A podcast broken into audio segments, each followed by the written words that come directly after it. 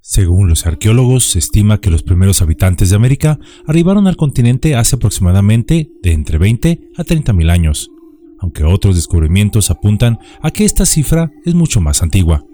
A partir de entonces comenzó un desarrollo tecnológico por parte de sus habitantes, los cuales utilizaron los recursos que encontraron en su entorno, desde el Ártico, donde los esquimales se establecieron en las zonas más frías, hasta los poderosos imperios mexica, maya e inca, se hicieron grandes avances en ingeniería, arquitectura y arte.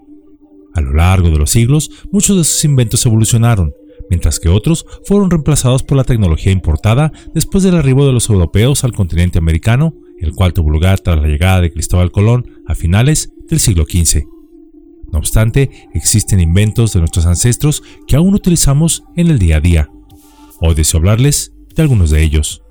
Es por eso que Yolocamotes tiene el placer de traerles el día de hoy Ingenio Ancestral, dos invenciones de la cultura prehispánica que han resistido el paso del tiempo.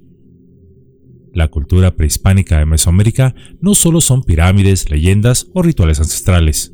Ellos también nos dejaron un gran legado tecnológico, el cual sigue siendo relevante en la actualidad, y que a pesar de los siglos, estos han resistido el paso del tiempo y se han integrado en la vida cotidiana de muchas culturas de hoy en día. He aquí algunos de ellos. Número 1. Papel. Aunque este invento se atribuye a los chinos en el siglo II a.C., los mayas y los mexicas, por su propia cuenta, crearon un tipo de papel hecho de corteza de árbol y fibras de plantas el cual se utilizaba para escribir distintos manuscritos y cuyo papel era más resistente y duradero que el de su contraparte china, así como más tarde el papel que trajeron los primeros conquistadores. Número 2. Sistema numérico vigesimal. En la actualidad utilizamos el sistema base 10 para nuestra base matemática. Los mayas y otros pueblos prehispánicos utilizaron el sistema numérico vigesimal, el cual está basado en el número 20 una ventaja de este sistema es que como se basa en el número 20, es fácil de dividir en múltiplos y submúltiplos, lo que puede ser útil en algunas situaciones. Por ejemplo, es fácil dividir 20 por la mitad y obtener 10, o dividir 20 en cuatro partes iguales para obtener 5. Esto puede ser útil en ciertas situaciones como en el conteo de objetos o la medición del tiempo. Otra ventaja de este sistema vigesimal es que algunos estudios han demostrado que los seres humanos pueden procesar más fácilmente números pequeños que grandes. Al contar con un sistema vigesimal, los números pequeños son más frecuentes, lo que puede facilitar su procesamiento mental y hacer que sea más fácil para las personas realizar cálculos mentales.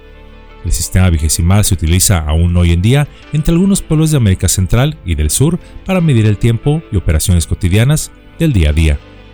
Número 3 los lentes para el sol. Entre los grandes problemas que tuvieron los indígenas inuit y que son los habitantes de la zona del Ártico americano, además de las bajas temperaturas y la escasez de tierras fértiles para sus cultivos que los llevó a enfrentarse en su dominio del territorio, se destaca además la nieve, la cual con el reflejo del sol sobre la misma hacía la luz solar más intensa. Estos pueblos crearon una especie de lentes para resistir el reflejo del sol sobre la superficie blanca, los lentes son hechos con madera o con huesos de los antílopes que vivían en la zona. Estos tenían una delgada apertura por donde se puede mirar. Este diseño reduce el impacto del reflejo de la luz en los ojos de quienes las usan.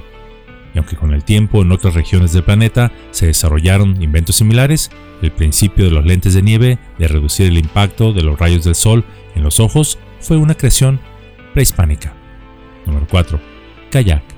Uno de los desafíos que se encontraron los indígenas que poblaron América fue conseguir alimentos en medio de un territorio hostil.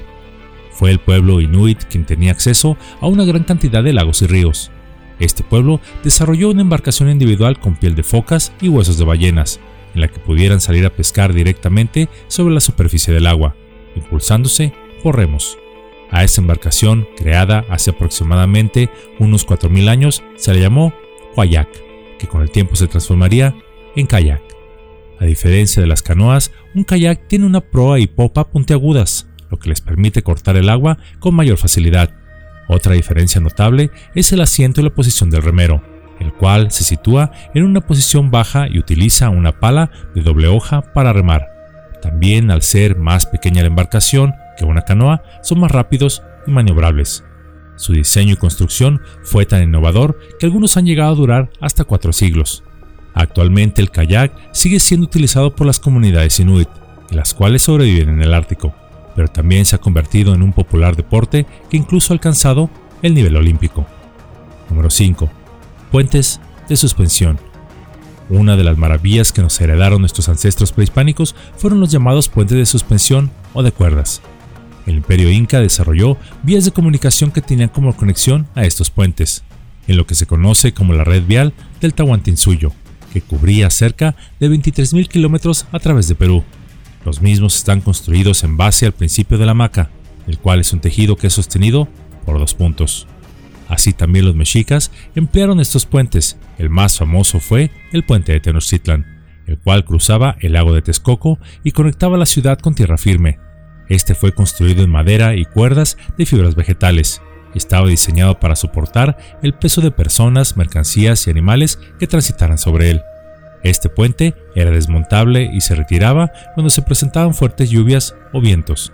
Y aunque hay vestigios del desarrollo de esta tecnología en otras partes del planeta, lo cierto es que el desarrollo de los incas y de los mexicas se dio antes de la llegada de los europeos al Nuevo Mundo, además llegando ellos a desarrollar una avanzada ingeniería y diseño en los cuales en ninguna parte del mundo se igualó. Esta tecnología todavía se utiliza en muchos senderos turísticos del mundo, y sirvió de inspiración para los principios con los que se desarrollan los puentes colgantes de las grandes ciudades del planeta en la actualidad. Número 6. Pastillas para el dolor. En la América prehispánica se dio un gran desarrollo de una cultura de la medicina basada en la naturaleza, la llamada herbolaria, cuyos descubrimientos sirvieron de base para muchos tratamientos en la actualidad. Uno de ellos es el uso de la planta conocida como estramonio, el cual posee propiedades anestésicas al ser untadas en las heridas y además sirve para controlar el dolor. Aunque muchos años después el estramonio comenzó a ser utilizado para producir escopolamina, la cual se convirtió en una droga para, por ejemplo, hacer perder la conciencia de una persona con el fin de cometer un delito. No obstante, fue tal vez el uso que los indígenas dieron a otra planta lo que resultó fundamental para la creación de las pastillas contra el dolor que conocemos en la actualidad. El sauce negro, o también conocido como sauce llorón, este árbol solo crece en América. Los indígenas extraían de la corteza de este rastros de ácido salicílico. Este tenía efectos curativos y se utilizaba con quienes sufrían de algún dolor muscular u óseo. Pues bien, esta sustancia es la base de la aspirina, uno de los medicamentos más utilizados en el mundo para aliviar el dolor. Número 7. El caucho. Por siglos, los indígenas americanos, especialmente en Mesoamérica, lograron crear una sustancia conocida como látex, y la cual extraían de un tipo especial de árbol que solo crecía en el continente americano. Los indígenas habitantes del Amazonas llamaban esta sustancia cauchouch, que significa árbol que llora. El uso de esta sustancia se extendió desde el revestimiento para impermeabilizar las vasijas de barro a la fabricación de pelotas para juegos y deportes que se practicaban en distintas culturas, e incluso a la fabricación de un tipo de calzado. Con el tiempo se logró sintetizar el caucho y producirlo de manera artificial, pero fueron los indígenas americanos los pioneros que dieron inicio al uso que se le da a este material en la actualidad, que va desde neumáticos de vehículos, calzado, sellos, adhesivos y productos deportivos, hasta elementos de la industria aeronáutica y espacial. Número 8. Pipa de tabaco. Es de conocimiento general que el tabaco y su uso fueron desarrollados por los indígenas prehispánicos, especialmente en el Caribe y el norte del continente, lo que hoy es México, Estados Unidos y Canadá. Estos pueblos diseñaron una herramienta para fumar esta hierba, especialmente de forma ceremonial o para socializar entre varias tribus. En un principio la pipa era conocida como calumet, que se traduce como caña, y era un utensilio para los ritos ceremoniales con el tabaco, con el tiempo evolucionó a la pipa que conocemos en la actualidad, y la cual fue muy popular entre los siglos XIX y XX, adoptándola principalmente los europeos, quienes por supuesto se atribuyeron el invento de la misma en nombre de la libertad, sarcásticamente hablando, siendo el artesano francés Albert Goebbels quien fabricó el modelo clásico que todos conocemos y el cual él dijo que se inspiró en las nubes del cielo. Hmm, vaya. Número 9. Riego por goteo los pueblos indígenas americanos crearon un sistema de riego por goteo para irrigar sus cultivos en zonas áridas. Siglos más tarde, el ingeniero israelí Simcha Blas y sus colegas comenzaron a experimentar con estas técnicas, de las cuales, por cierto, ellos alegan que fueron los descubridores. el riego por goteo se ha convertido en una técnica de riego, valga la redundancia, ampliamente empleada en todo el planeta, y la cual permite maximizar los recursos del agua, hace que las plantas crezcan más rápido y grandes y además puede prácticamente convertir a un desierto en una zona fértil de cultivo. Número 10. Almohadas de semillas. Los pueblos indígenas prehispánicos crearon las almohadas de semillas para aliviar el dolor muscular y la inflamación, así como promover la relajación.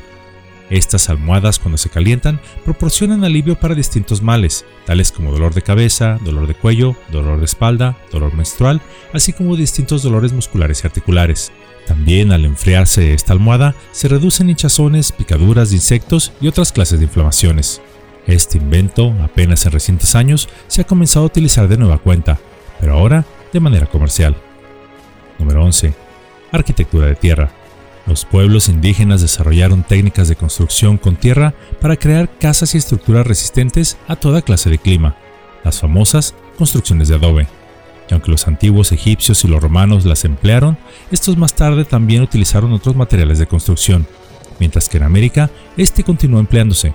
El adobe ofrece cualidades que las construcciones llamadas modernas, entre comillas, carecen, tales como por ejemplo eficiencia energética, pues se mantienen siempre frescas en su interior aún en climas cálidos, lo que hace necesario el uso de sistemas de aire acondicionado. Además, son fáciles de construir, duran bastantes años y por supuesto son muy económicas. Número 12. Redes de pesca. Aunque las redes de pesca se remontan a la época prehistórica en todos los pueblos de la humanidad, fueron los pueblos indígenas mesoamericanos que crearon redes de pesca de diferentes tamaños, materiales y patrones que aún en la actualidad se utilizan en la pesca comercial y deportiva. Estos fueron algunos inventos de nuestros ancestros prehispánicos que han resistido el paso del tiempo y donde algunas de las innovaciones desarrolladas por las comunidades indígenas precolombinas se mantuvieron a pesar de la presencia externa. Y en pleno siglo XXI siguen siendo parte de nuestra vida diaria, no solo en nuestro continente, sino también alrededor del mundo.